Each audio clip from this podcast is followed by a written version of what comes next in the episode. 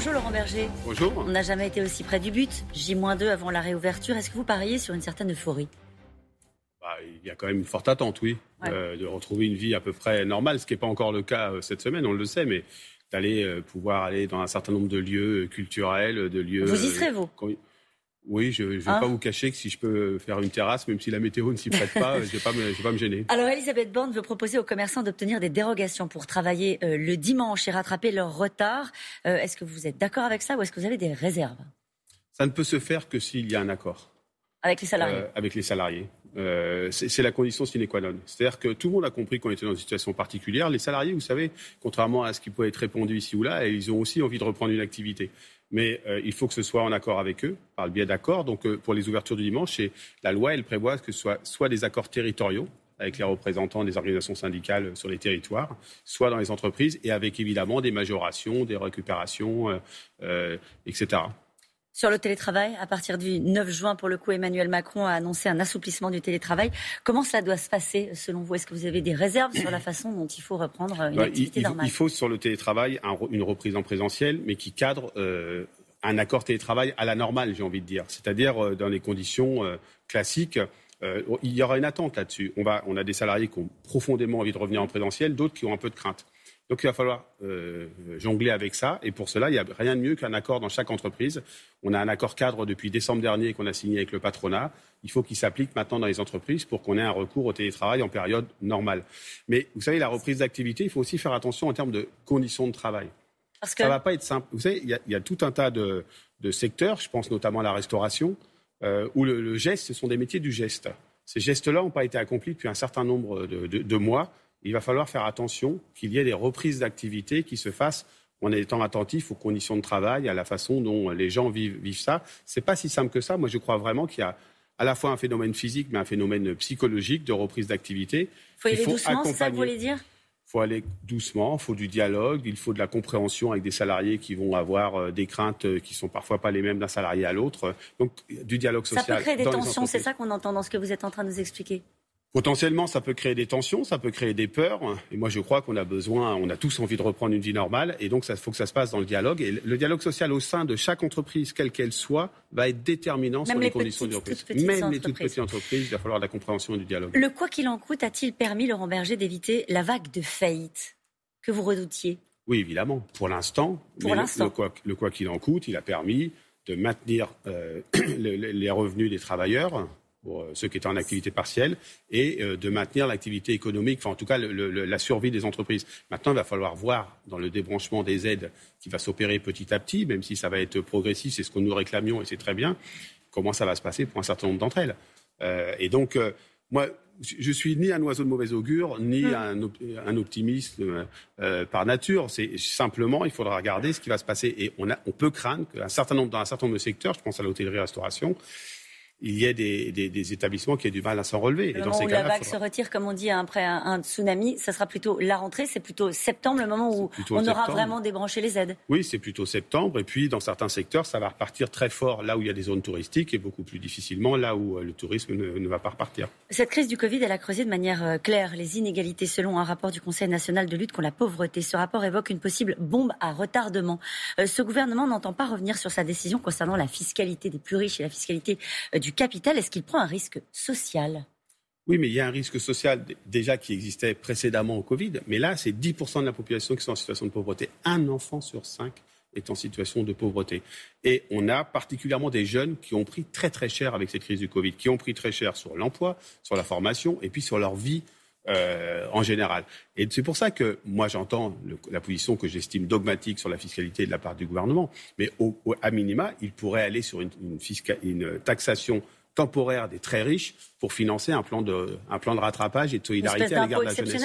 Oui, ça a existé dans l'histoire. Ça a existé en 76 avec la sécheresse pour les agriculteurs, par exemple. Et, et donc, on pourrait très bien faire ça. Ce que pointe cette crise, c'est que les inégalités se sont creusées. Les inégalités, c'est une bombe à retardement démocratique quand on a le sentiment d'être délaissé, d'avoir fait des efforts et de ne pas être récompensé, c'est notamment ce que des jeunes peuvent penser, on peut être en colère.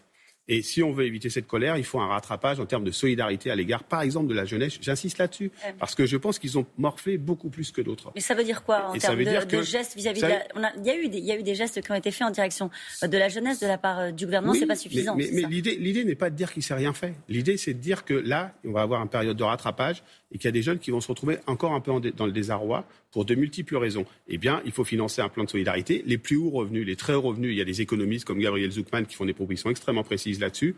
Les plus hauts revenus pourraient temporairement euh, avoir une taxe, ce serait juste de la solidarité. Mhm. Vous disiez, euh, quand on a beaucoup perdu, on est parfois euh, en colère, on en vient au régional et certains sondages qui donnent le Rassemblement national en bonne position, dans, deux régions en particulier pour ces élections.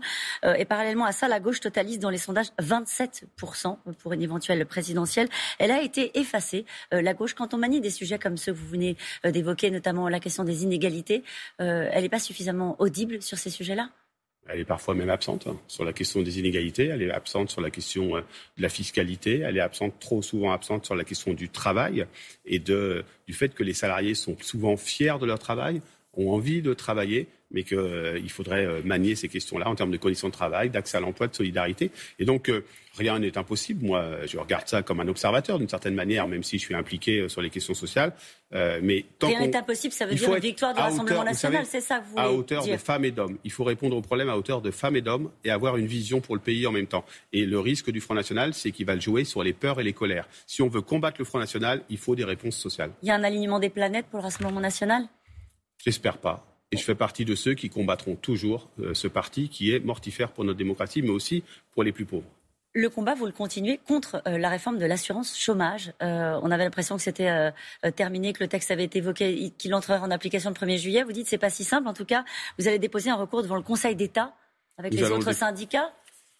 La CVT va déposer cette semaine son recours en Conseil d'État pour essayer de démontrer que euh, cette réforme, elle est injuste, elle est inégalitaire, elle ne touche pas de la même manière les salariés avec le nouveau calcul de ce qu'on appelle le salaire journalier de référence.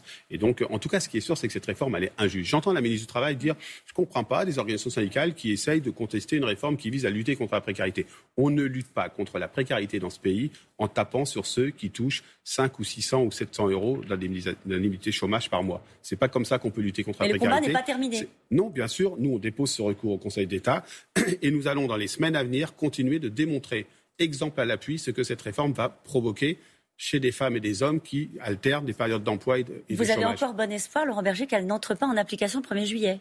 En tout cas, on va faire tout ce qui est dans notre, notre, capacité pour que euh, le Conseil d'État ne valide pas cette, euh, ce décret et puis, euh, nous allons essayer de convaincre l'opinion de nouveau que cette réforme, elle est, euh, elle est mauvaise, très mauvaise pour une demandeur d'emploi. Un sujet qu'on vient de voir dans le journal de 7h30 sur la natalité. Le haut-commissaire au plan euh, souligne l'urgence d'une nouvelle politique familiale pour préserver notre taux de natalité, mais aussi donc notre modèle social. Il dit il y a deux options. En gros, soit on fait des enfants, soit on ouvre les portes à, à l'immigration, on fait venir des étrangers sur notre territoire. Nouvelle politique familiale? Oui, en tout cas, il faut accompagner la parentalité, ça c'est sûr.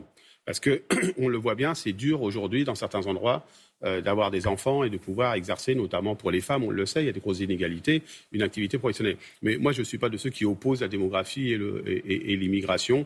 Euh, et l'immigration, je ne suis pas de ceux qui pensent que c'est euh, l'horreur absolue comme certains dans ce pays. Donc, mais c'est sûr qu'il faut une politique familiale pour aider la parentalité et prendre en compte les nouvelles configurations familiales qui n'ont plus rien à voir avec celles qui ont parfois dicté les politiques familiales actuelles. Je ne peux pas terminer cette interview sans vous interroger sur ce qui se passe au Proche-Orient. Euh, la CFDT a dénoncé des crimes de guerre euh, commis à Gaza. Vous condamnez les tirs aussi du Hamas? Oui, les deux, exactement. Vous savez, moi j'y suis allé il n'y a pas très longtemps, rencontrer les, organisations syndicales palestiniennes et les organisations syndicales israéliennes.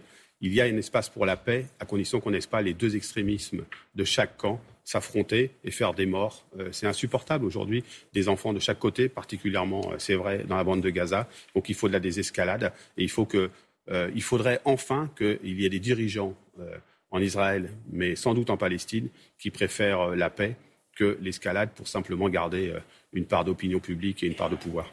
Merci beaucoup, Laurent Berger, d'avoir été notre invité ce matin. Merci, Caroline. Merci. Belle journée à tous les deux.